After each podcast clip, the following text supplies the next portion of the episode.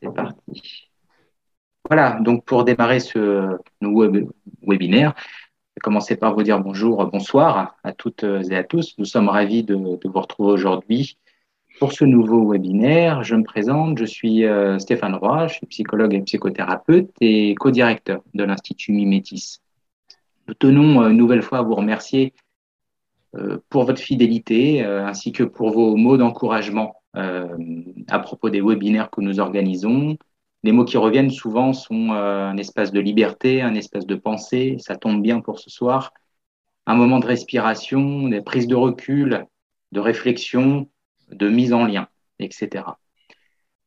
Je tiens à vous rappeler ce soir aussi que euh, d'ici quelques mois euh, aura lieu un des moments forts de l'Institut, qui est l'organisation de notre congrès, qui aura lieu du 15 au 18 juin 2022, et le congrès se déroulera au Palais des Congrès de la Baule.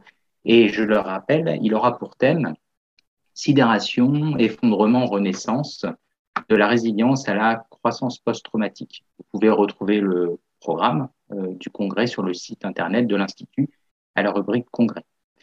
Aussi, à l'occasion du congrès, je vous rappelle qu'une euh, soirée grand public euh, sera organisée le jeudi 16 juin à 20h, toujours au Palais des Congrès de la Baule, en présence de Boris Cyrulnik, sur le thème Restaurer le lien humain dans le monde d'aujourd'hui, la résilience un très ancien nouveau paradigme.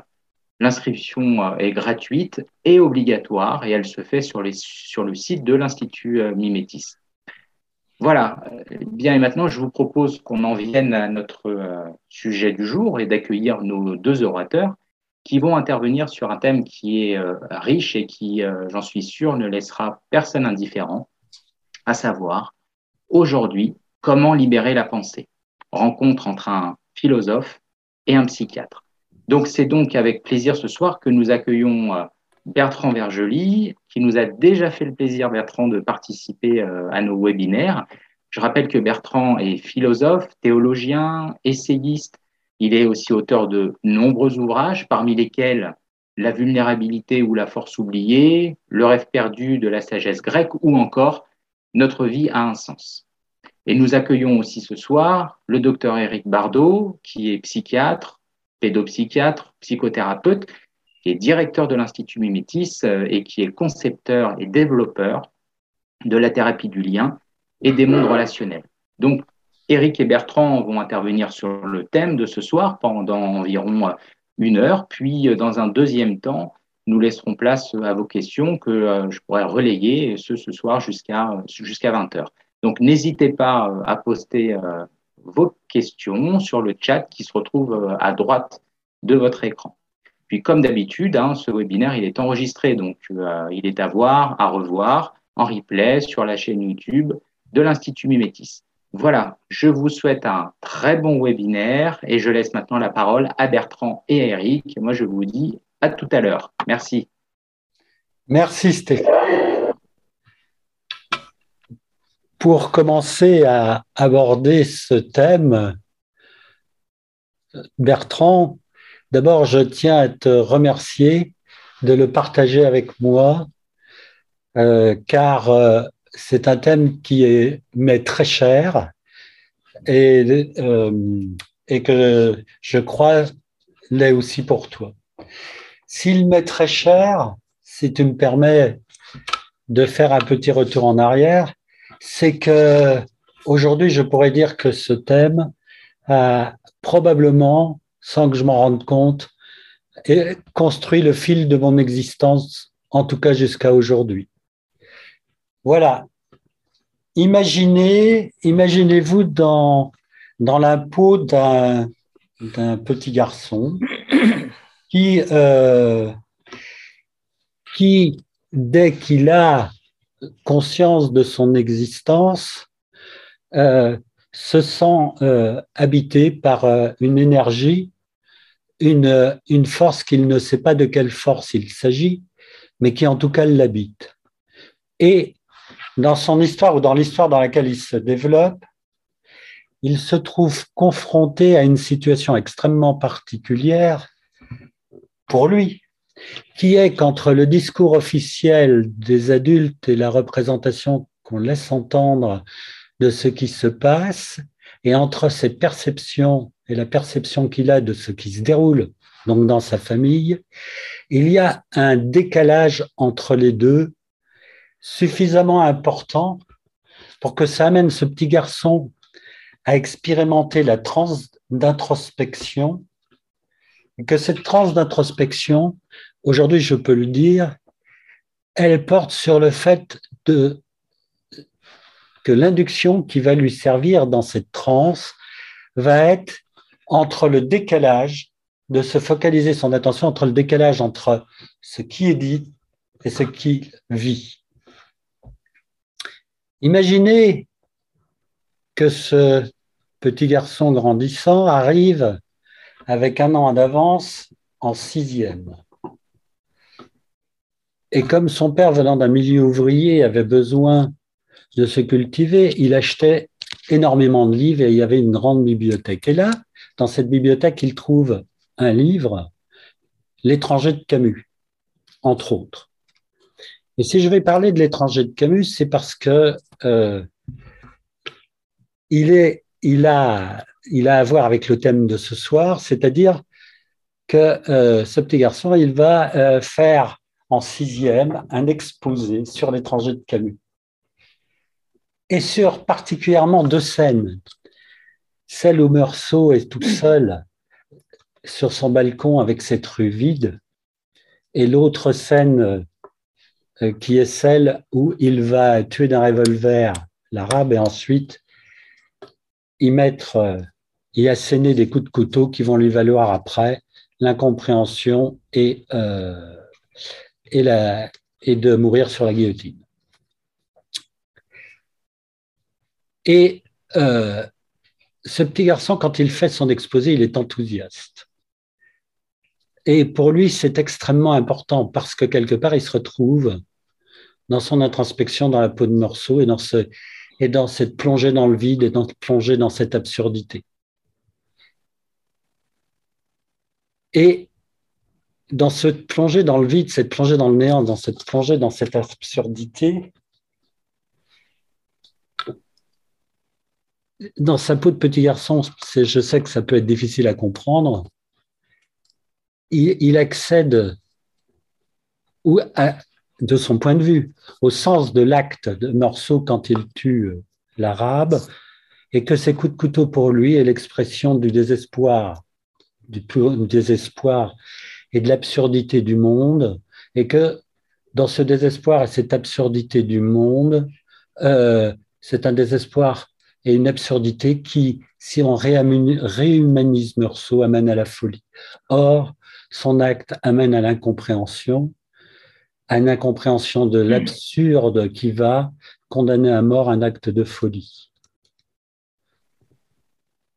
Quand j'écris ça à l'âge de 10 ans, le professeur de français de 6e, qui était aussi le prof de philo des terminales, euh, a lacéré ma copie de rouge, reconstruit l'histoire en me disant que j'avais des idées à, l'âge qui était le mien, que mes idées étaient des idées, euh, je vais dire, c'est un euphémisme, des idées totalitaires.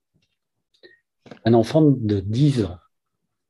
Pourquoi je raconte ça? C'est qu'à partir de ce jour-là, je peux dire que c'est à partir de jour-là où je suis rentré en situation d'échec scolaire par rapport aux compétences, c'est-à-dire que je me suis dit, bah, il faut que je pense comme les autres et que si je libère ma pensée spontanément, ça n'est pas possible. Et quand, en terminale, je vais reprendre l'étranger pour le présenter au bac, quand elle va me, l'enseignante va me questionner sur euh, la même scène de Meursault dans la rue, dans le vide, je vais être pris dans un silence abyssal incapable de rien dire. Elle va me poser des tas de questions et ensuite, après, évidemment, la note va, va être à la hauteur du silence. Mais néanmoins, après, je me suis fait la réflexion que c'était ce silence ne pouvait être que la meilleure expression de ce qui se passait, c'est-à-dire le vide de pensée. Alors, pour passer la parole, après ce petit commentaire, Bertrand, te passer la parole, il me semble que pour qu'on puisse, dans cet échange, construire une pensée partagée, euh, il me semble que la réflexion, la réflexivité, l'introspection passe par, passe par aussi cette ouverture qui est un temps de, de méditation, je veux dire, ou, euh, ou de, de transe, d'ouverture, je ne sais comment dire, mais qui permet d'ouvrir au dialogue. Et je vais avoir le plaisir de passer la parole à Bertrand. Merci beaucoup, mon cher Eric. Euh, je vais prendre un peu de recul par rapport euh, à ce que tu as dit pour euh, introduire d'autres éléments par rapport à la pensée et par rapport à la question de la libération de la pensée. Et j'espère que ça nous permettra de nous rencontrer et de dialoguer l'un avec l'autre. Qu'est-ce que c'est que la pensée? La pensée, c'est la même chose que la vie. C'est la vie vivante Lorsque Aristote euh, réfléchit sur les structures de la réalité, il voit à l'origine de la réalité un principe agissant, et ce principe agissant est à la fois marqué par la vie, par l'être et par l'intelligence. L'intelligence et la vie, c'est la même chose, dans la mesure où quand je suis vivant, je fais vivre les choses, et euh, quand je fais vivre les choses, je suis vivant. Et là, nous trouvons la pensée. La pensée est une action. La pensée est l'action même de la vie à l'intérieur de nous pour faire vivre la vie et pour la rendre vivante. Donc penser et vivre, c'est la même chose. Quand nous comprenons ça, nous pouvons aborder ce que j'appellerais l'expérience de la pensée. L'expérience de la pensée, c'est l'expérience de la vie totalement vivante qui permet de passer de l'existence à l'existence qui est, de la conscience à la conscience qui est, de la relation à la relation qui est. Qu'est-ce que c'est que l'expérience de l'existence qui est, de la conscience qui est, de la relation qui est? C'est ce qui se passe quand l'existence est pleinement vécue, quand la conscience est pleinement vécue, quand la relation est pleinement vécue, et quand on passe de l'existence banale à l'être.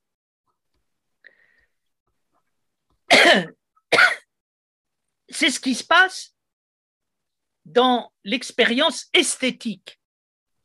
L'expérience esthétique, je m'arrête, j'écoute, je regarde, je sens, et tout d'un coup, je sens vivre la vie et je me sens vivre et je sens tout vivre. En apparence, cette façon de vivre est absurde.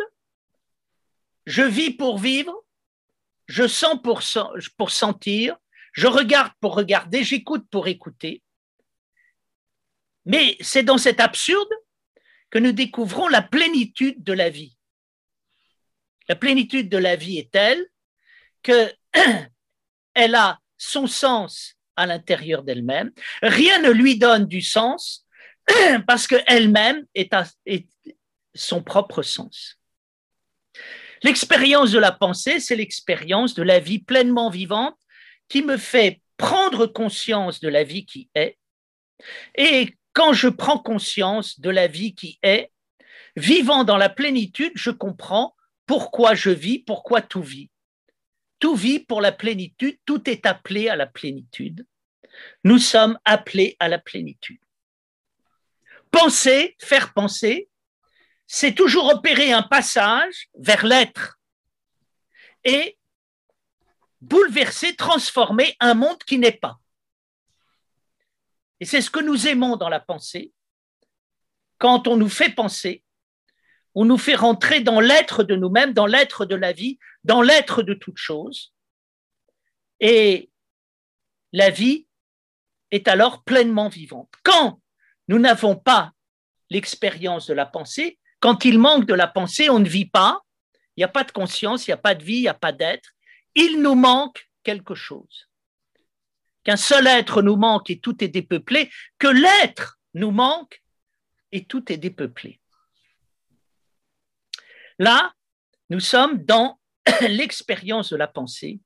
Et l'expérience de la pensée, c'est l'expérience de la vie et du dialogue que nous pouvons avoir avec la vie. Nous sentons si nous sommes vivants, nous sentons si nous sommes justes, nous sentons si nous ne sommes pas justes. Et ce qui est passionnant, c'est de vivre avec notre être intérieur qui va nous guider et nous emmener dans les voies de la vie. Et on le sent bien autour de nous, quand quelque chose est juste, ça illumine tout le monde. Quand quelque chose n'est pas juste, ça nous assombrit et ça nous navre. Donc là, nous avons affaire à l'expérience de la pensée au sens fort.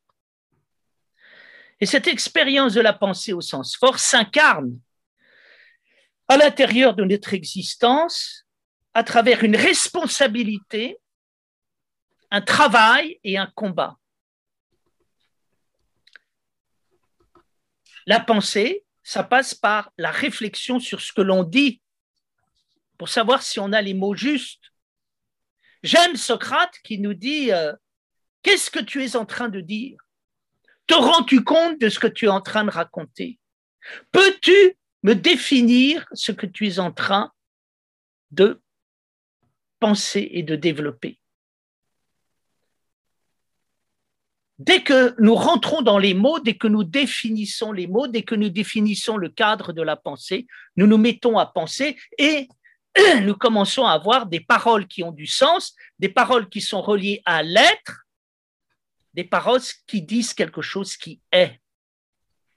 La pensée, c'est un travail, et c'est un travail rigoureux pour euh, arriver à clarifier sa pensée et à dire à la fois des choses claires, distinctes et justes. La pensée, c'est un combat. La pensée, c'est un combat contre l'inertie, contre le sommeil, contre euh, le laisser-aller, contre euh, le manque de tenue intérieure.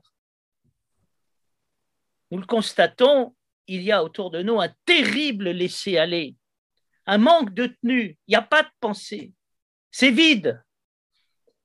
Ce vide, il est d'abord en nous-mêmes et c'est contre nous-mêmes qu'il faut exercer la vigilance et le combat intellectuel.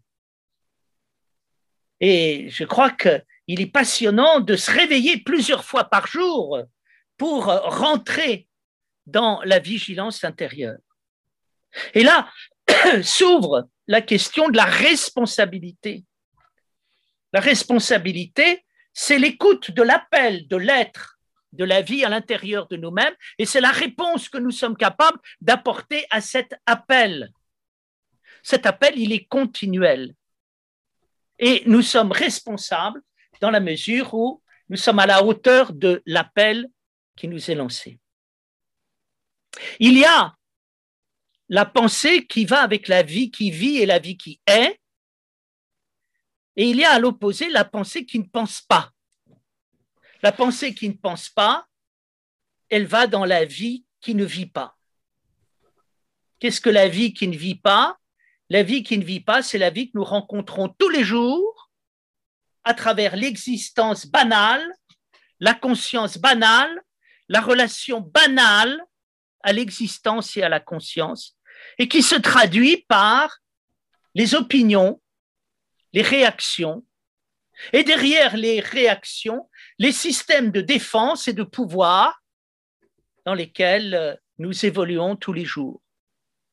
Quand on ne pense pas, on est ballotté dans l'existence et euh, on a des réactions émotionnelles primaires à tout ce qui se dit, à tout ce qui se montre, à tout ce qui s'écoute, à tout ce qui se regarde, à tout ce qui se voit. Et derrière ces réactions émotionnelles, nous avons des jeux de pouvoir, en fait des jeux de violence.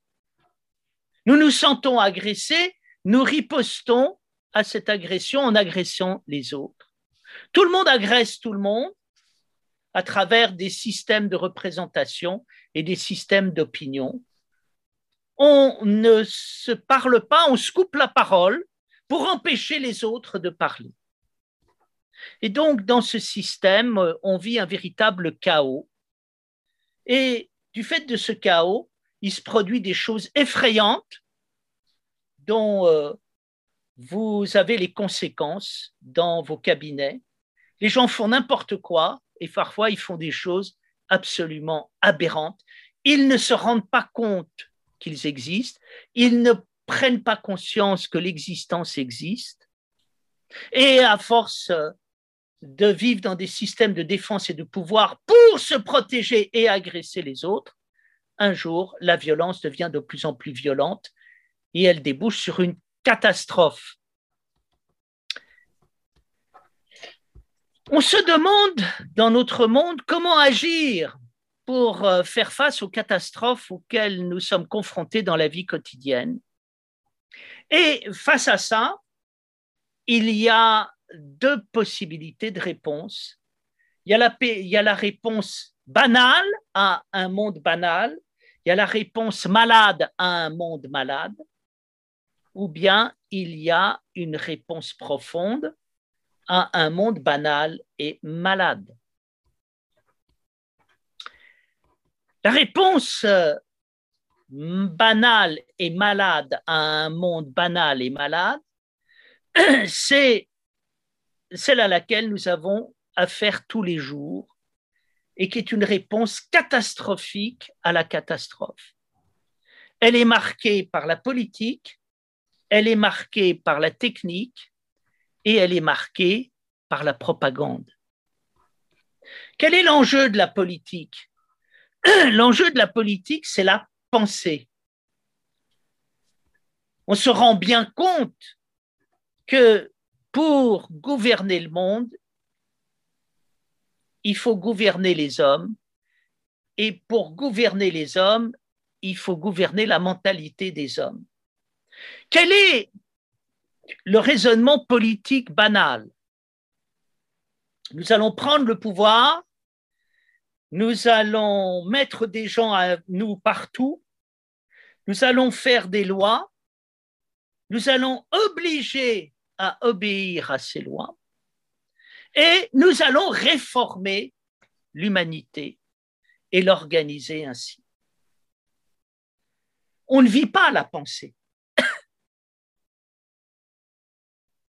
On organise une pensée autoritaire. On ne vit pas sa pensée. On vit la pensée des autres. On ne change pas personnellement on veut que les autres changent. Vous allez bien écouter les discours politiques que vous allez entendre dans les élections présidentielles. Tout ce que vous allez entendre, c'est une pensée qui ne pense pas et qui entend faire penser juste avec une pensée qui ne pense pas. Les choses s'aggravent avec euh, la technique. En étudiant le transhumanisme, j'ai été stupéfait d'entendre le projet transhumaniste dans un livre Jean-Paul Bacchia qui s'appelle Pour un matérialisme fort, et dans lequel, citant ce qu'est le transhumanisme, il dit la chose suivante. Le projet du transhumanisme est de créer une, humanité totalement nouvelle grâce à l'hybridation entre la machine et l'homme, de manière à reprogrammer le cerveau des êtres humains afin que ceux-ci deviennent des milliers de fois plus intelligents qu'ils ne le sont. Cette vision des choses est la vision la plus effrayante qui soit mais qui semble la plus rationnelle qui soit. Quelle est la vision du monde de ceux qui entendent reprogrammer l'être humain? L'être humain est un animal, il est un être purement matériel et physique, il est conditionné par des lois qui sont des lois physiques et matérielles. Si on apprend à maîtriser ces lois, on va pouvoir créer un être humain qui maîtrise le monde autour de lui. Si on avance, l'être humain ne va pas simplement maîtriser le monde autour de lui, il va maîtriser les hommes autour de lui. Et maîtriser les hommes, il pourra arriver à ce qu'on appelle l'intelligence, à savoir un contrôle total de la situation. J'ai entendu des médecins me dire, Monsieur Vergely, vous ne pensez pas qu'on pourrait régler le problème de la morale dans l'humanité en changeant certains éléments du cerveau et on pourrait faire ainsi des êtres euh, moraux. Cet homme diplômé, professeur reconnu, n'a strictement rien compris à la morale et à l'être humain. Qu'est-ce qui fait qu'un acte est moral? Ce qui fait qu'un acte est moral, c'est que vous, vous êtes moral et non pas moi, je le suis à votre place. Si je suis moral à votre place, vous n'êtes pas moral. Vous êtes un ectoplasme qui va euh, obéir totalement à un système que l'on va baptiser moral. Faut-il être bête pour penser que en reprogrammant l'humanité, on va faire une humanité intelligente et libre? On parle de libérer la pensée. Là se pose le problème de la pensée. Le problème de la pensée, ça se pose avec la politique, qui pense qu'on va faire penser les gens avec un pouvoir en édictant des lois et en obligeant les gens à obéir à ces lois. C'est avec la bêtise incommensurable d'un certain nombre de techniciens, certainement très performants dans leur domaine, mais qui sont complètement idiots en entendant faire évoluer l'humanité par le fait de la reprogrammer. C'est le fait également de ce que nous entendons par des groupes qui entendent émanciper l'humanité, qui ont pris en main les médias ainsi que les réseaux sociaux par la propagande pour nous faire bien penser. Comment on entend nous faire bien penser? On entend nous faire bien penser par des images et par des mots. Et on nous dit, voilà, dans le monde inégalitaire dans lequel nous sommes, si on impose un certain nombre d'images et si on impose un certain nombre de mots, les mentalités vont changer et enfin, on va pouvoir être des êtres qui se respectent les uns les autres. Nous avons affaire aujourd'hui à des projets effrayants en ce qui concerne la pensée et l'avenir de notre humanité. Et ces projets effrayants viennent du fait que les gens qui les font, ce ne sont pas des imbéciles, ce sont surtout souvent des êtres super diplômés, mais ce sont des gens qui n'ont rien compris à l'être humain, rien compris à la vie, rien compris à rien. Est-ce que tu me permets de rebondir? Oui. Euh, je, crois que lorsque tu dis euh, il y a ces gens qui n'ont rien compris à la vie, à l'être humain, euh, peut-être que il s'agirait de reprendre à ce moment-là justement la, base de la pensée à partir de l'être humain. Et euh, peut-être me semble-t-il que la base de la pensée à partir de l'être humain, c'est la relation humaine. Alors, oui. et que, et que, et que l'attaque, les attaques dont tu parles, de mon point de vue, sont des attaques sur ce qui fonde l'humain qui est l'humain en relation, c'est-à-dire que c'est la relation humaine euh, et que et que, je, que la pensée, elle est aussi dans euh, la rencontre et que c'est la rencontre qui te fait penser. Alors, pour moi, il faut toujours relier les choses à l'être, à travers le corps, à travers l'humanité et à travers également ce que j'appellerais le pôle transcendant de l'existence. Et là, nous avons affaire à une véritable pensée.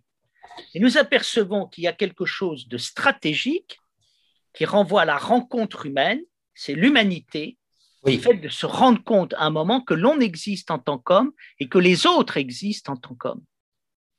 Oui, c'est pour ça que si je rebondis sur ce que tu dis, je pense qu'effectivement, la pensée est bien euh, je dirais, dans, dans une dimension euh, à trois axes qui sont à la fois euh, à partir de, du corps, de l'être corps, ce que j'appelle le corps en relation, et, je dirais même, voilà, à la fois dans l'interaction entre la singularité, ma propre singularité, sur un axe, sur l'autre axe, justement, l'être ensemble, c'est-à-dire la, le groupe intime hein, euh, et, qui, avec lequel je, je partage l'expérience humaine dans sa dimension communautaire, et l'axe vertical qui est l'axe de l'universel.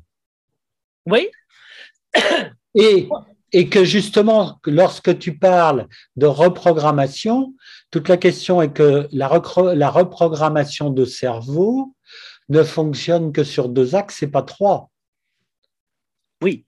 Et puis la reproduction, la, la, reprogrammation du cerveau, surtout, n'a strictement rien compris de ce que c'est qu'un être humain. C'est-à-dire que ce qui caractérise un être humain, c'est pas de le reprogrammer, c'est le déprogrammer. Et qu'à un, certain moment, être programmé, on est beaucoup trop programmé et vous arrêtez de programmer. Mais ce qui me paraît très important, c'est bien évidemment de comprendre d'abord que tu as un corps, que dans ce corps, il y a un être du corps, que cet être du corps, ça s'appelle la chair, que la chair, c'est le vivant à l'intérieur de nous. Et il y a d'abord cette expérience qui est une expérience charnelle, émotionnelle, forte, de retrouver un corps avec le fait de voir, de regarder, de sentir, des sens. Ensuite, il y a cette expérience que tu connais bien mieux que moi, et qui est l'expérience extraordinaire de ce qu'on peut appeler l'intériorité que l'on va vivre avec tous, tous les hommes. Qu'est-ce qui caractérise notre humanité?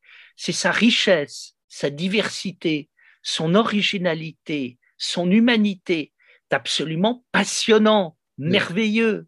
Et c'est ce que tu appelles la relation. C'est une autre manière de vivre l'expérience de la chair et de la vivre avec les autres et d'apercevoir qu'elle te t'enrichit, elle te démultiplie. Et puis ensuite, il y a quelque chose, un moment qui, qui vient d'ailleurs. C'est-à-dire que nous n'avons pas simplement une humanité et un corps qui viennent de ce monde, il y a quelque chose qui, dans l'humanité, vient un peu plus loin et va un peu plus loin. Voilà.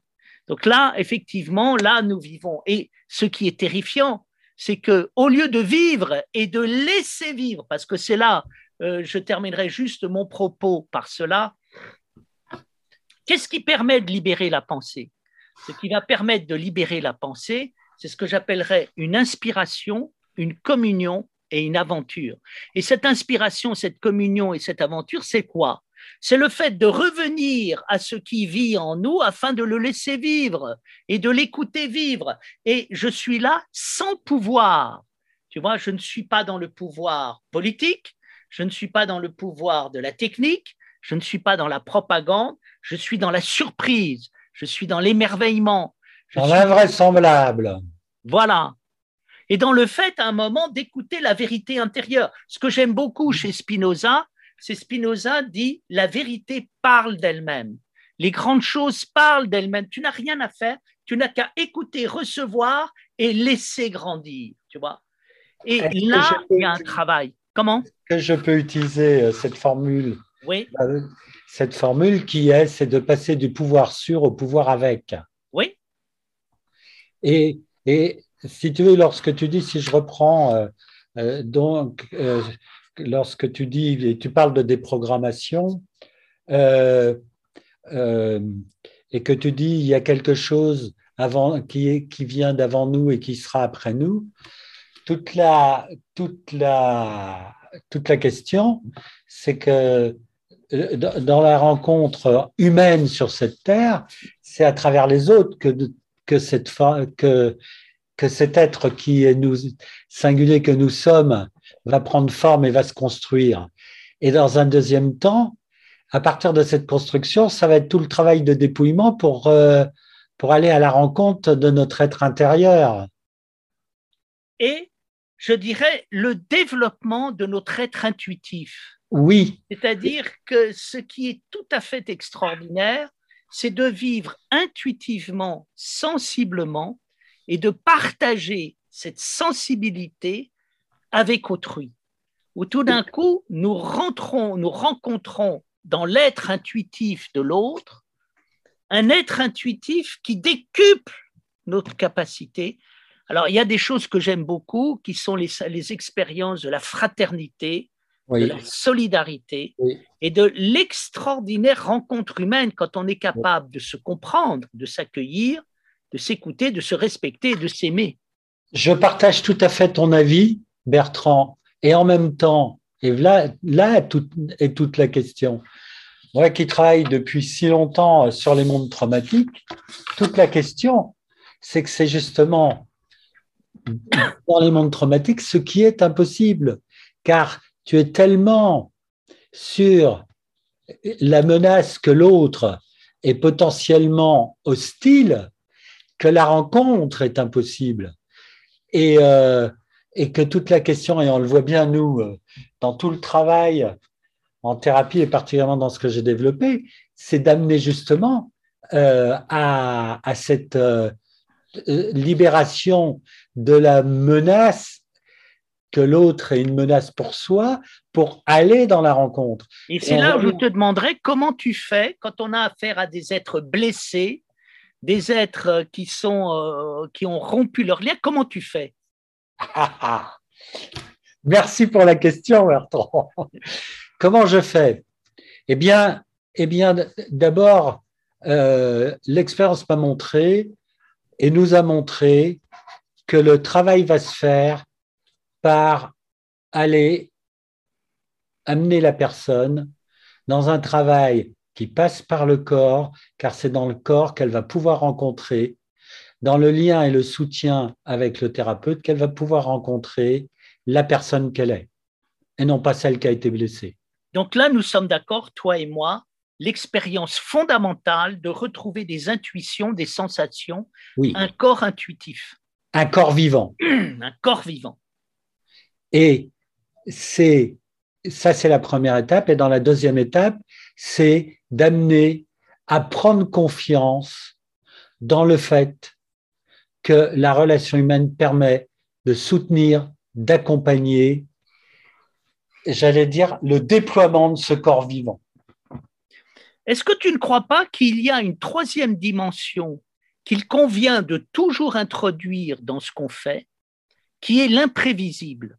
Bien sûr. C'est-à-dire, j'ai affaire à quelqu'un qui est brisé, j'essaye de lui redonner le sens de son corps vivant, d'enlever les obstacles, et puis, il me semble qu'il y a quelque chose qui va se passer entre moi et cette personne que je ne sais pas, mais qui va se dévoiler dans la relation, où tout d'un coup, la relation elle-même va m'enseigner quelque chose, me donner une idée que je n'avais pas au départ, et je vais quelque part inventer quelque chose, inventer une relation. Est-ce que tu ne crois pas que dans les relations de soins, il faut laisser venir euh, à côté du corps, à côté de la relation, à côté du discours rationnel, une espèce de merveilleuse intuition qui fait qu'on on va être visité par une inspiration. Alors, je vais reprendre ce que tu dis pour le dire, si tu me permets, légèrement autrement. Oui. En fait, on ne va pas aller réparer. Euh, on va mettre en place justement les conditions oui comme si tu créais un nouvel espace dans lequel va justement pouvoir émerger de cette rencontre une singularité qui va, qui va permettre à la personne de découvrir qu'elle peut exister dans la relation avec l'autre. Et que ça, on pourra faire tout ce qu'on veut de mon point de vue. Ça, c'est de l'ordre de l'émergence, de l'expression de la vie c'est impossible à mettre en boîte et en laboratoire.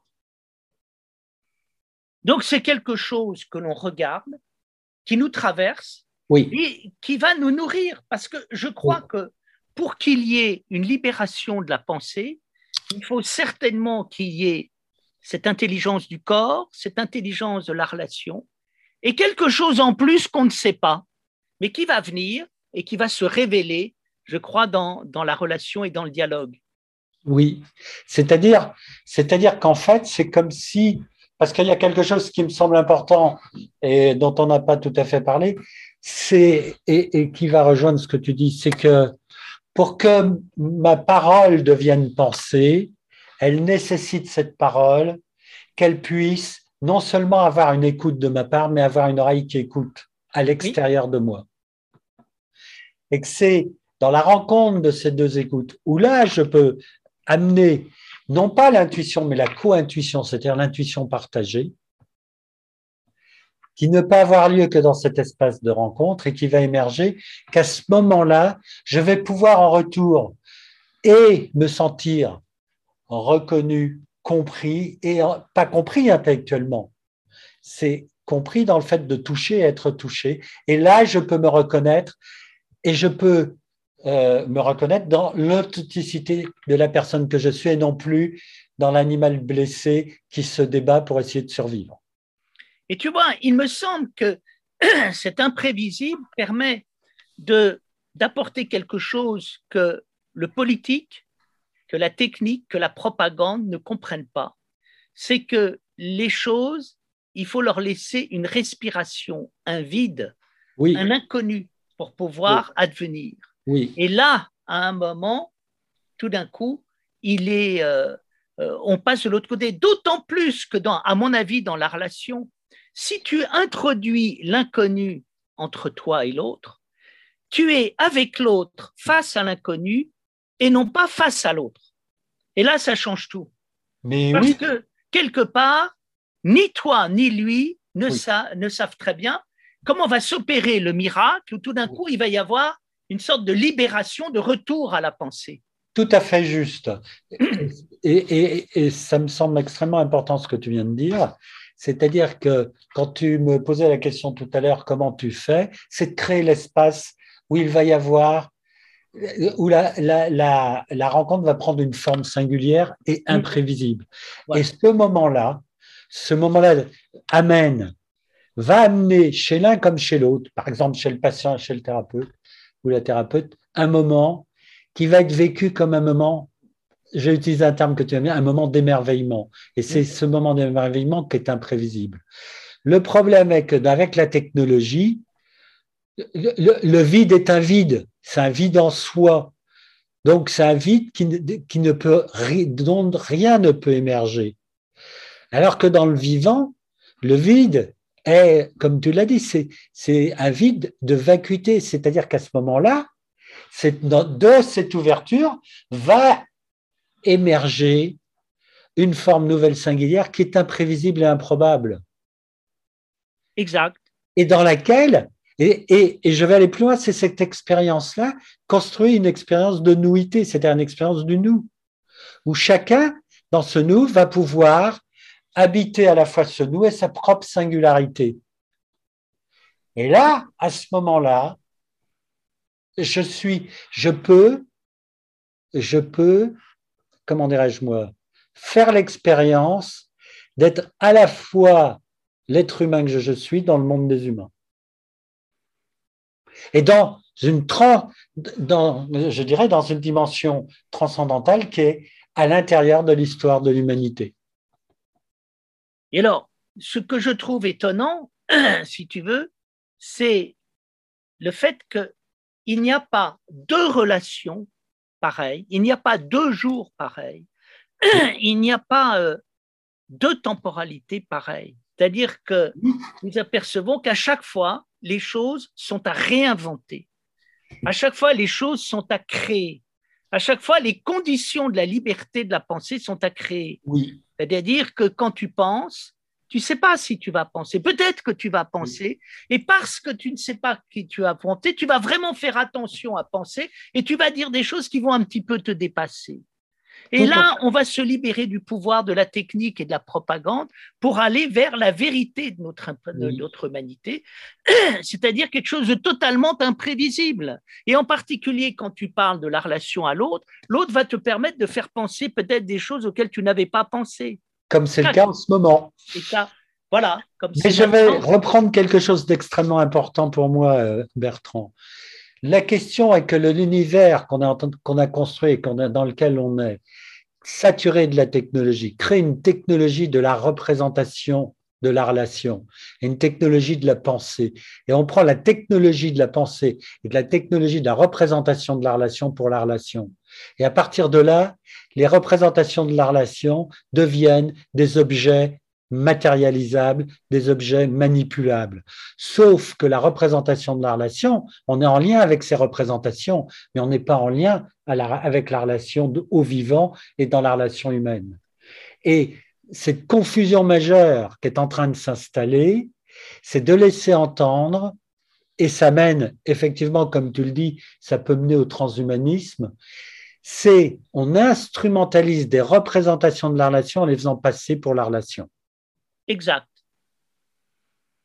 Sauf qu'on est en lien avec des représentations et des objets, pas avec le vivant et pas avec la singularité du lien humain. Et quelque part, et quelque part, plus, plus en plus on va, plus on va chercher, je veux dire, plus on va aller chercher à l'extérieur, et plus l'extérieur prend le pouvoir sur nous. Et plus l'extérieur prend le pouvoir sur nous, et plus on est à distance de notre propre intériorité. Et en fait, plus on est à distance de notre propre intériorité, et plus on s'éloigne de l'expérience du vivant. Donc, il y a quelque chose qui nous unit, c'est l'imprévisibilité du vivant oui. que nous ressentons à l'intérieur de nous-mêmes, que nous ressentons à l'intérieur de l'autre, que nous vivons dans cette expérience. Et parce que à un moment, nous sommes capables d'accepter la véritable imprévisibilité, nous allons vers tout ce qui manque aux politiques, à la technique et à la propagande. C'est quelque chose qui ne vient pas de notre maîtrise, mais qui nous permet d'avoir, je dirais, des intuitions, un savoir extrêmement efficace. Oui. Extrêmement juste. Alors, je dirais, je dirais, Bertrand, quand tu parles de la politique, que de mon, de mon point de vue aujourd'hui, je dirais que c'est encore une fois l'instrumentalisation qui est faite de la politique. Car pour moi, la politique, c'est, dans sa version noble, c'est revenir quelque part au grec dans l'agora, c'est-à-dire c'est la capacité de l'échange et de la construction d'une pensée commune à partir de, pensées singulières, mais qui s'expriment dans l'authenticité, dans l'intérieur, dans l'intérêt de construire un nous qui permet à chaque singularité de s'exprimer. Et là encore, je crois que euh, la question aujourd'hui, euh, elle me semble être, elle me semble être vers quel, quel, euh, quel, quel euh, comme, comme je l'ai mis dans, dans, l'expression du Congrès, c'est quelle, quelle, pensée, quelle pensée transmettre aux générations futures? Et c'est quelle pensée du vivant, quelle pensée de vie transmettre aux générations futures? Alors, moi, je pense que ce n'est pas une pensée qu'il faut leur transmettre, c'est une capacité en eux de penser. Ah, ça, je suis tout à fait d'accord. Eux, vont découvrir la pensée et eux vont découvrir cette capacité. Mais simplement, il nous faut revenir à quelque chose de vivant et de juste. Parce que ce qui me caractérise, ce qui m'intéresse beaucoup, c'est la vie juste, la pensée juste, l'intuition juste. Et ça, c'est une expérience forte, une expérience que nous avons dans notre corps, une expérience que nous avons dans la relation avec les autres, une expérience que nous avons dans le cœur, qui fait qu'à un moment, on est dans notre être, on est dans notre être de humain, on est dans notre être en profondeur et on le laisse s'exprimer. Et là, il y a, là, il y a de la pensée et il y a cette saveur de la pensée, cette douceur de la pensée, qui donne un, extraordinaire plaisir de vivre avec soi, de vivre avec les autres, de vivre également dans l'existence. Parce qu'au fond, tu parlais de Camus, mais qu'est-ce qu'il recherche cet, euh, euh, cet étranger? Ben, Cet étranger, paradoxalement, il recherche euh, d'une manière absurde le contraire de tout ce qu'il fait. Sauf qu'il le trouve à la fin lorsque, étant dans, la, dans, sa, cellule, et tout d'un coup, il a, il, a une espèce, juste avant d'être condamné à mort, et avant d'être exécuté, dans, il y a cette expression de Camus, il y a une espèce de bonheur dans cette nuit chargée de signes. Oui. Dans cette nuit chargée de signes, tout d'un coup, le, il y a quelque part de l'intérieur de l'absurde, il y a quelque chose qui a transfiguré l'absurde. C'est-à-dire le vivant et l'humanité revient. Exact. Nous sommes là dans, dans notre être et euh, il y a ce travail à faire. Alors, ce qui est très intéressant pour nous, c'est de, de, faire intervenir dans nos euh, modes d'être ce qui a été découvert en épistémologie et sous la mode de l'aléatoire. C'est-à-dire, on s'est rendu compte qu'à un moment, les choses ne marchaient que parce qu'à un moment, on introduisait du plein et du vide. Oui. On introduisait de l'action et de la non-action. Oui. On introduisait de la pensée et de la non-pensée. Voilà. On introduisait du même et de l'autre. Oui. Et je crois qu'il y a dans cette subtilité de l'accord des contraires une espèce de dialectique libératrice. Tout à fait. Hein. Et, et il me semble que le psychologue que tu es, euh, que tu es remet de l'équilibre. Voilà. Mais c'est pas que je remets de l'équilibre. C'est que c'est comment, comment construire un espace dans lequel l'équilibre va pouvoir émerger. Voilà. C'est pas manipulatoire. Rendre possible cet équilibre. C'est voilà, c'est rendre possible l'émergence de cet équilibre. Voilà.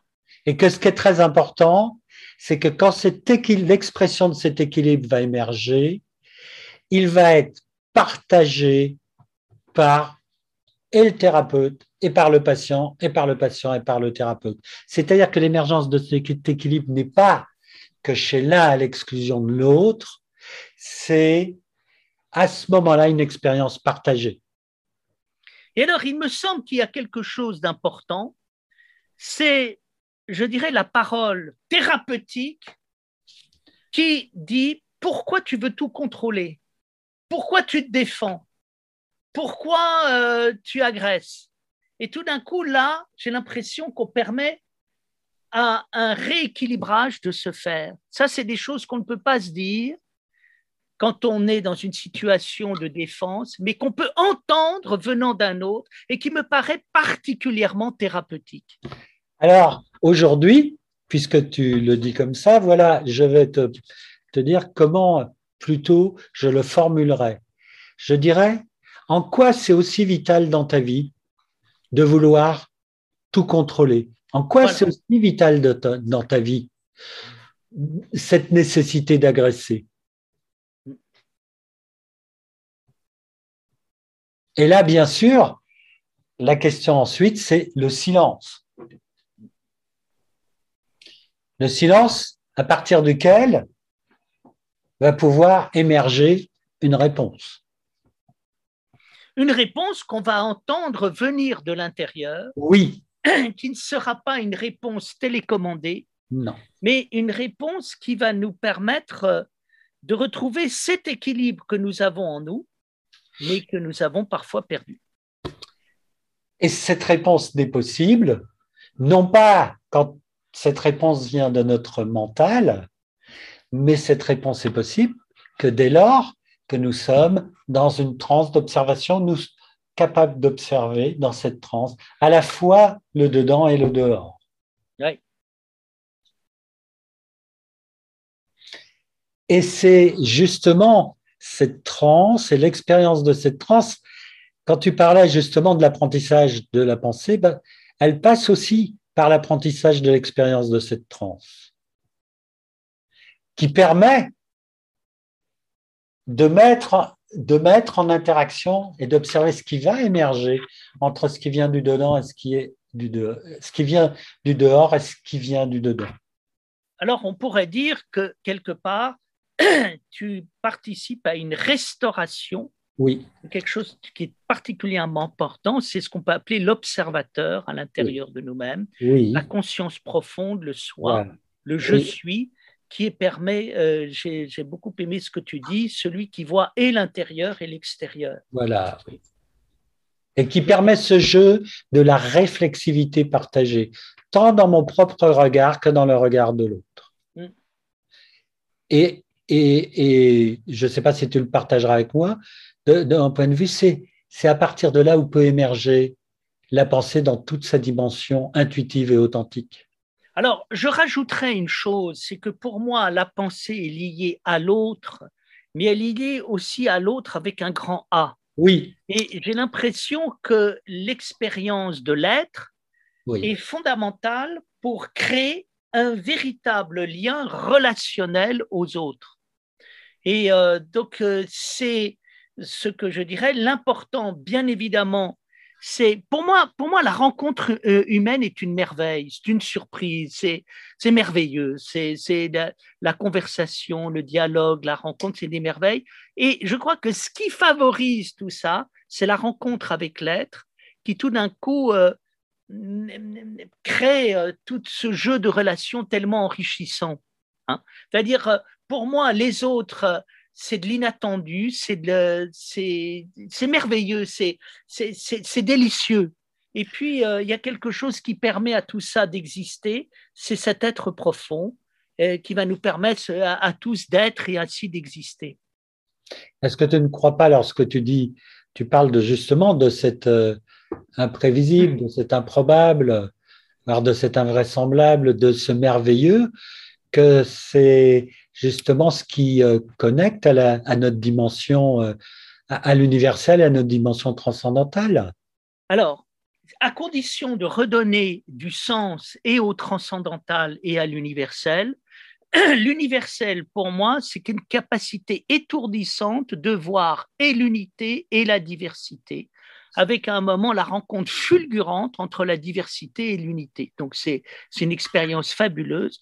Le transcendantal, c'est les conditions de possibilité très profondes qui existent et euh, qui sont non pas au-delà de l'expérience, mais en deçà de l'expérience. Alors là, je suis tout à fait d'accord avec toi. Nous explorons ici des domaines de l'expérience humaine à travers l'être qui sont euh, des conditions de possibilité d'une réalité réellement réelle. Et euh, quand on a la vision, la vision de l'universel, c'est le génie Hein. c'est vraiment, euh, il n'y a qu'une seule chose qui soit universelle, c'est la capacité très large, très libre, euh, pleine d'ampleur de l'esprit d'embrasser et l'unité et la diversité. Tout à fait d'accord. Et, je rebondis parce que ça me semble tout à fait fondamental. Le principe d'unité avec un grand U, c'est l'unité qui permet et l'unité et la diversité. Voilà, exactement. Euh, je regarde l'heure passée et je me demande s'il ne serait pas temps euh, d'aller vers nos amis qui nous écoutent. Ah, je ne sais pas. Normalement, Stéphane reprend la parole. Merci Bertrand, tu me devances, tu vois, mais euh, on, est, on est synchrone puisque il, est, il est effectivement l'heure. Je vous laissais terminer. merci, merci. ces propos avant de, avant d'intervenir et puis de de pouvoir euh, échanger avec quelques, euh, quelques questions ou réactions ou commentaires euh, voilà, de la part de, des amis qui sont, présents, qui sont présents ce soir. Donc, est-ce que vous êtes d'accord pour qu'on passe directement là maintenant C'est OK pour moi. Oui D'accord. Alors, il y, y, a beaucoup de, il y, a, quelques questions et puis, euh, et puis pas mal de, commentaires. En fait, c'est ça qui était intéressant, puisqu'il y a des, partages en même temps hein, qui se sont faits, euh, des partages de réflexion, euh, des, moments de, des moments de pensée. Alors, je vais reprendre les choses, si vous voulez bien, peut-être. Très bien. Que ce ne sera pas dans, le, dans un, peut-être dans un ordre chronologique hein, de, votre intervention, mais je compte sur votre flexibilité pour, pour, pour, rebondir, pour rebondir dessus. Euh, et euh, je, vais, je vais me permettre en fait de vous poser une question euh, d'abord. La première question, tout, début, tout au début de l'intervention, vous abordiez la question du, vide de pensée. je crois que c'est en particulier Bertrand hein, qui, qui, abordait, qui abordait ça. La question qui vient, c'est vide de pensée, c'est une chose, et pourtant, peut-on peut-on penser le vide? Alors, il y a eu des éléments de réponse, mais certaines personnes aimeraient bien qu'on puisse je reviens un instant là-dessus. Si je réponds, si je réponds à cette question, tu vas savoir ma réponse, Stéphane.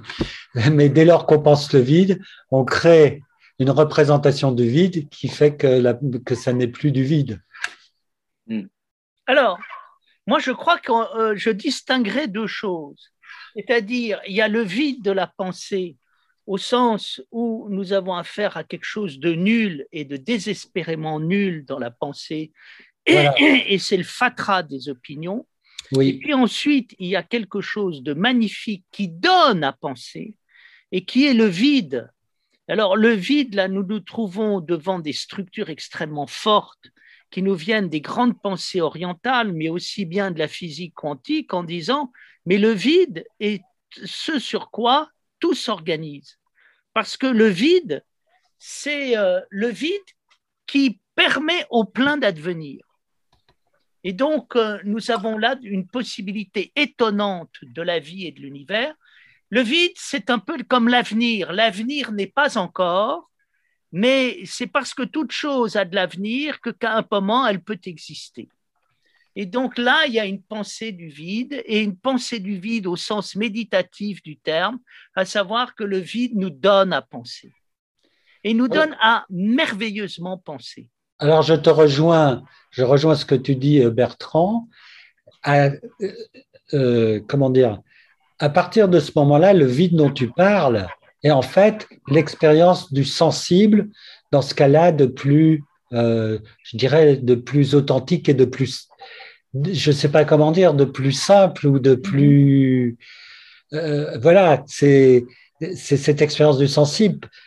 Par contre, le néant, le vide, le vide, le néant, ce qu'on appelle le néant, ça, c'est un vide de représentation mentale. Et justement, cette expérience du sensible est justement l'insupportable et l'intolérable. Mm. Alors là, c'est là, tu as tout à fait raison. Il y a un paradoxe, c'est que quand je pense le vide, bah, le vide que je pense, c'est plus du vide, c'est de la pensée. Ben oui. Mm. Et c'est du mental et c'est de la représentation. Mm. Et parfois, euh, c'est de toutes sortes d'angoisses à propos de cette représentation. Tout à fait. d'accord. Oui. Stéphane on peut revenir euh, voilà, à quelque chose qui a été abordé tout à l'heure? Je crois que c'est Eric qui, qui, abordait le sujet. Euh, pour repréciser un petit peu, peut-être peut-être développer encore un petit peu hein, cette thématique, euh, parce qu'il y a eu quelques retours là-dessus, c'est de, pouvoir revenir sur ce que vous entendez par la distinction entre à la fois la, la représentation de la relation n'est pas la relation.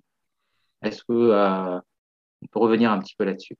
Ça va rejoindre, pour moi, ça va rejoindre tout à fait l'échange précédent, c'est-à-dire que la relation, dans son expérience, je veux dire la plus pure, est une expérience du sensible. C'est pas une expérience du mental. Donc, dès, dès que ce sensible prend une forme et que cette forme est réifiée et, est construite non seulement comme une réalité, mais une vérité, c'est-à-dire objectisée, à ce moment-là, on n'est plus dans l'expérience du sensible. Il y a une expérience que, pour comprendre la notion de relation, je voudrais me référer à un exemple. Un jour, quelqu'un me disait, tu vois, cette prof, elle est vraiment une bonne prof de littérature parce qu'elle a une relation à la, littérature. Alors ça voulait dire quoi? Elle était continuellement nourrie, vivifiée, activée par la littérature. Et en ce sens, on arrive à ce paradoxe, elle ne peut pas se faire une image de la relation parce que la relation, elle la vit tous les jours, ça change tous les jours, ça se nourrit tous les jours. Et c'est ainsi que je comprendrais la différence entre la relation et la représentation de la relation. Mhm. Euh, quand on est dans la relation, il n'y a plus de représentation, parce que la représentation change. Et souvent, quand on est dans la représentation, il n'y a plus de la relation, parce que la relation est figée. Je ne sais pas si tu serais d'accord avec moi. Je te rejoins tout à fait. Si je reprends euh, ce que j'ai raconté au départ, justement, euh, euh, une, de mes difficultés dans la vie, c'est d'avoir un savoir de type universitaire. Quand je lis mhm. un livre, je, je, je, c'est ce qui est écrit dedans qui vibre avec moi et je vibre avec. Mais à la limite, à l'extrême, de savoir le nom de l'auteur, quand est-ce qu'il l'a écrit, euh, à quelle, enfin, à la limite, c'est pas ça qui m'imprègne en premier. Ce qui m'imprègne en premier, c'est comment ça va réagir avec le texte et comment l'auteur, à travers le texte, ça va réagir avec mon expérience.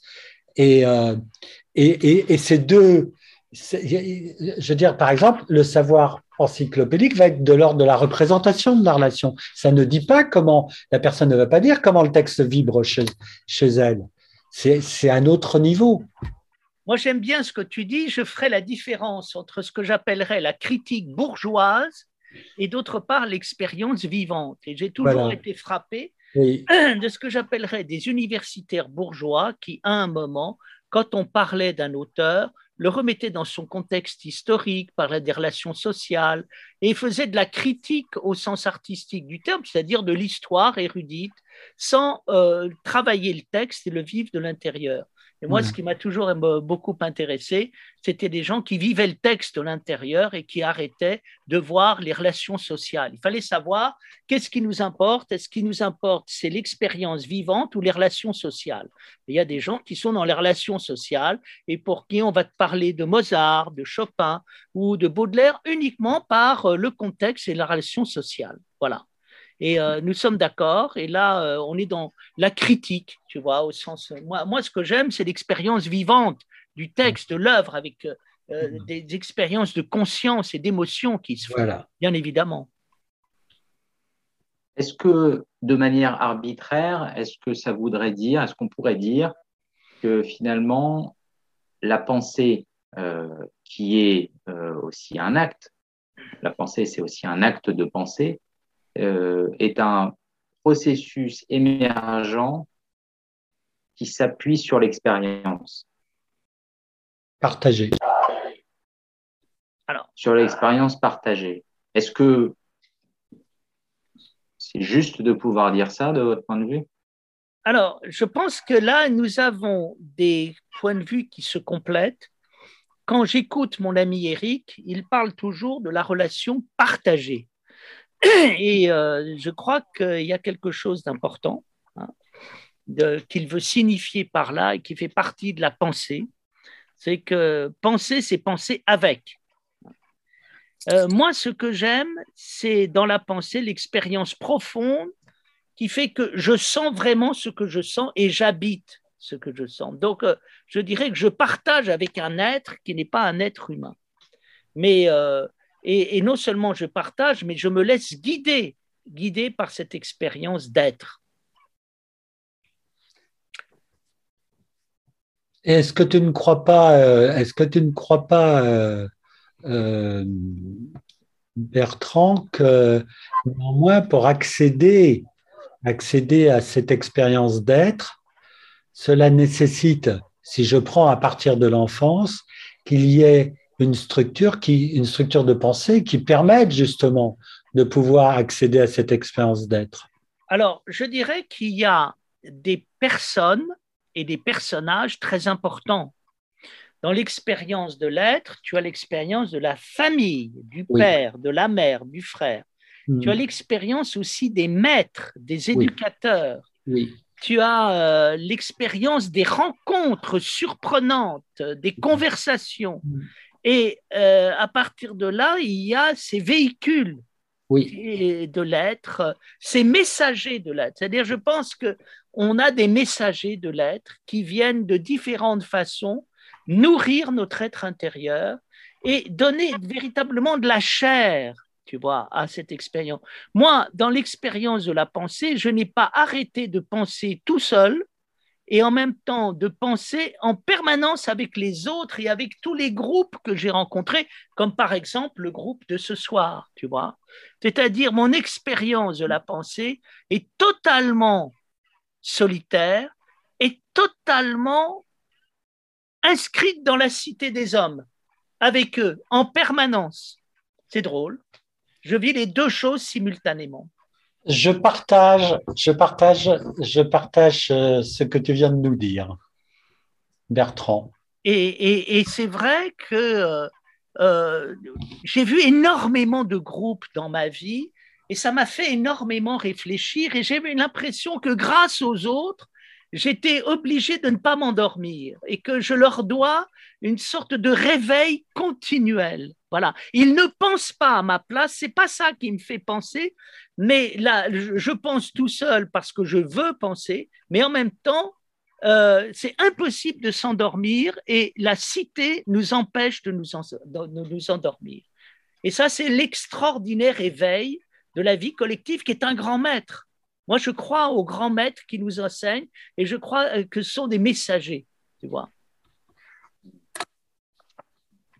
Est-ce qu'il serait possible un instant, Bertrand, de revenir sur un terme que tu as utilisé, je crois que tu utilises assez souvent, ce qui est de l'ordre du... Alors, je vais reprendre ton mot, tu parlais du juste, je l'entends comme justesse, lorsque tu parlais de la pensée juste. Oui. La pensée juste, euh, pour moi, elle est la chose la plus merveilleuse qui soit dans la vie.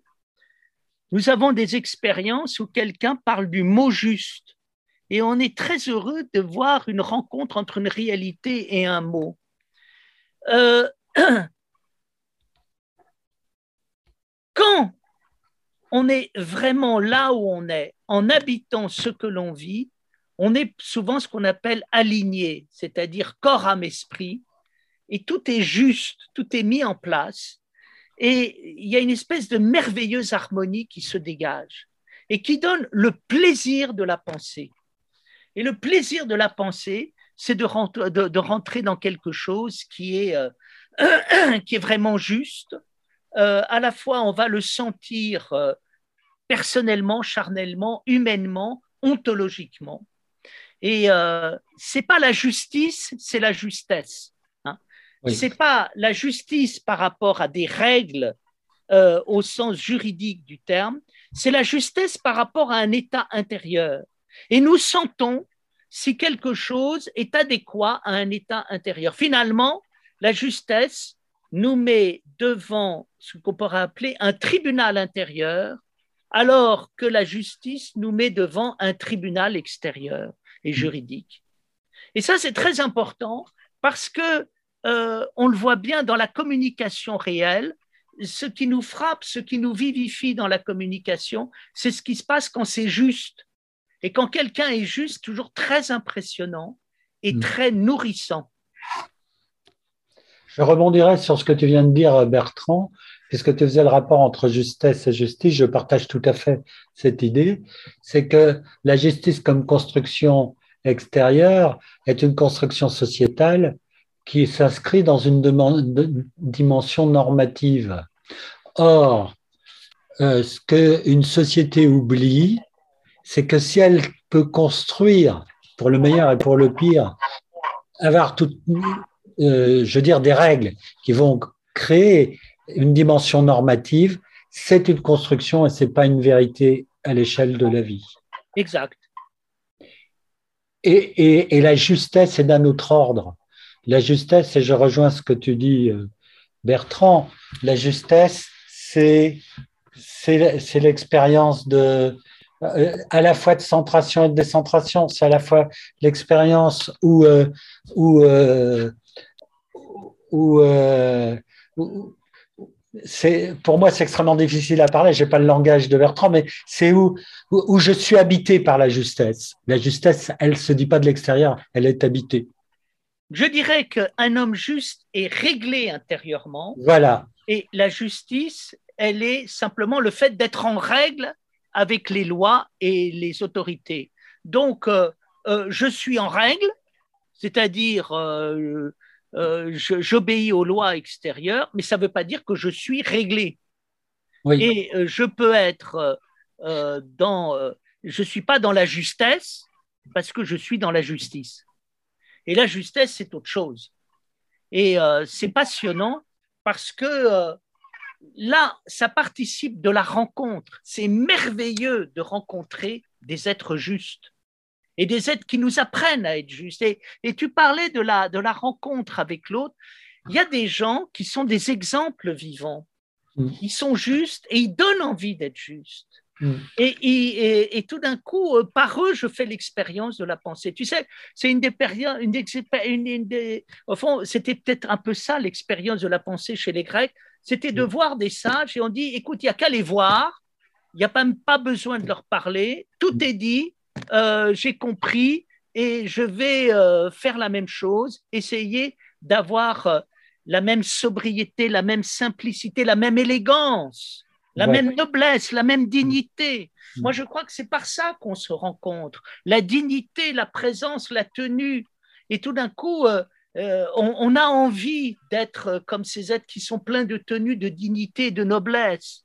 Et ça, c'est euh, là où je vois le, véritablement le partage.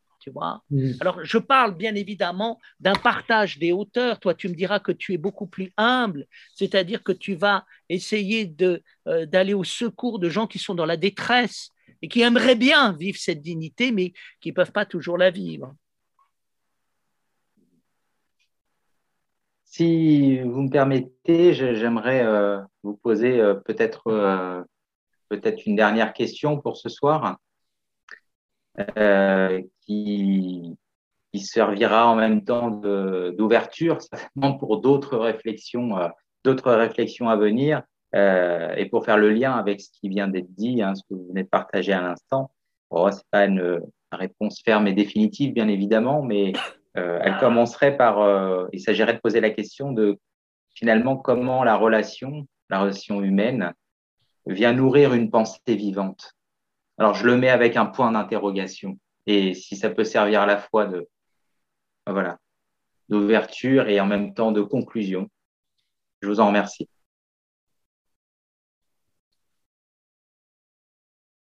Eric? Euh, Ça me met en méditation, cher Bertrand.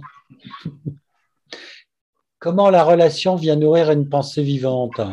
Oui, si on, eh si, on, part de l'idée que la relation est de l'ordre du sensible, euh, la pensée va émerger justement du sensible.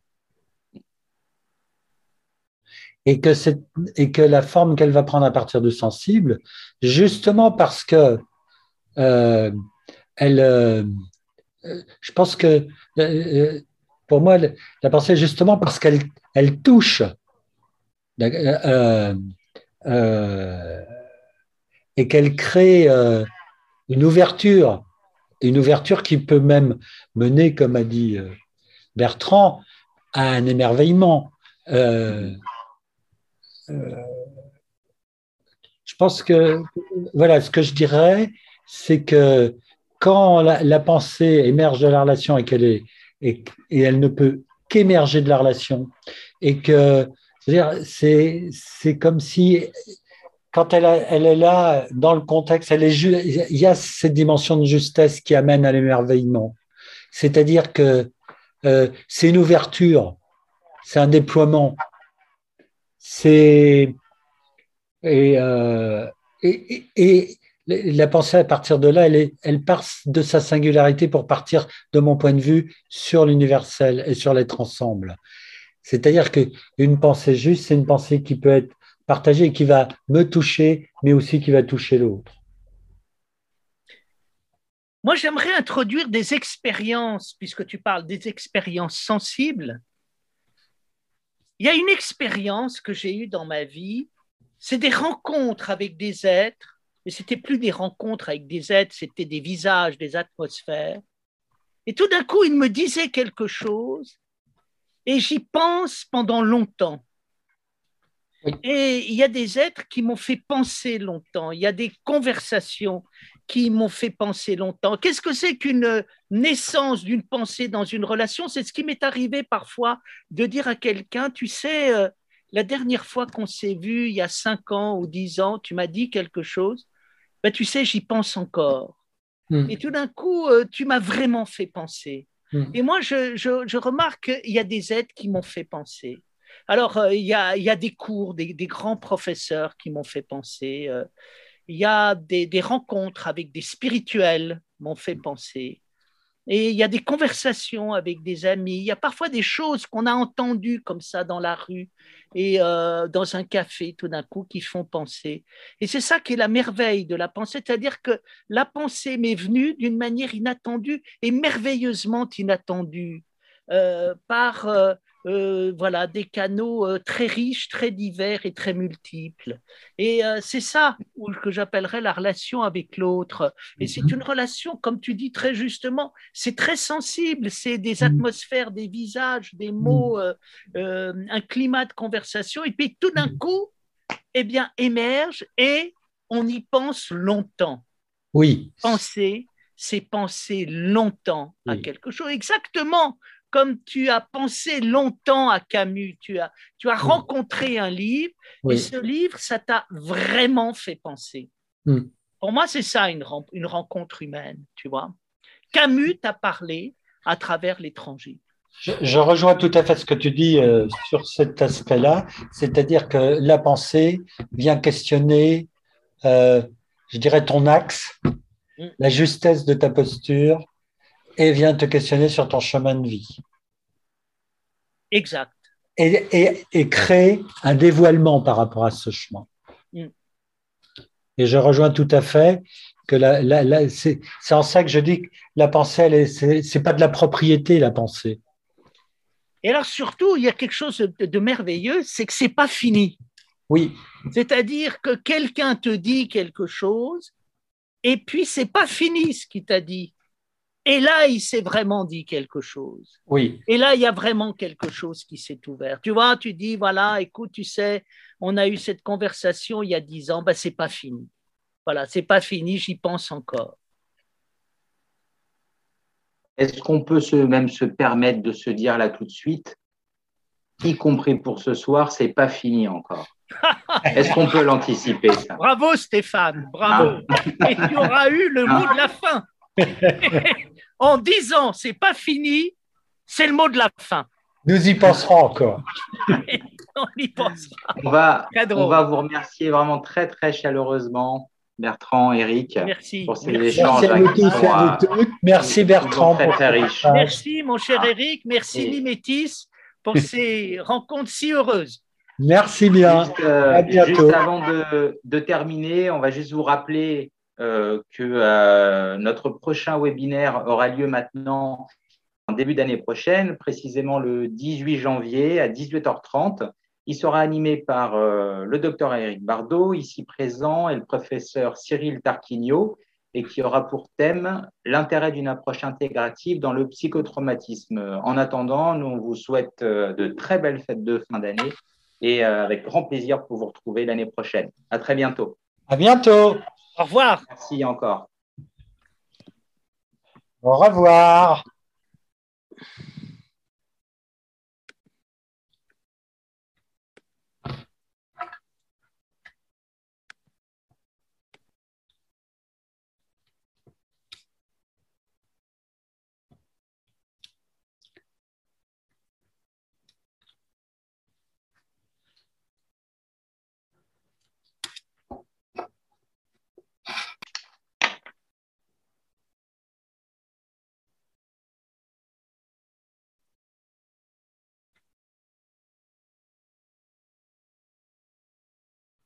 Et voilà. Bon, attention, il y a, euh, je sais pas, euh, est-ce que tranquillement, oui, oui, ça, genre tranquillement, voilà, se déconnecte. Bon, bah c'est bien. Bah, c'était un, un bel échange.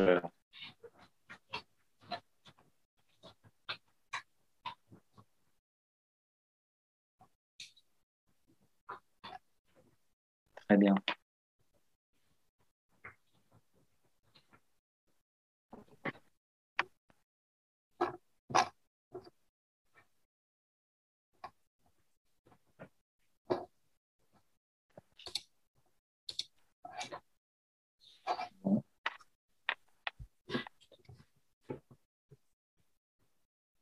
On se, tu coupes et on se rappelle par téléphone? Ok.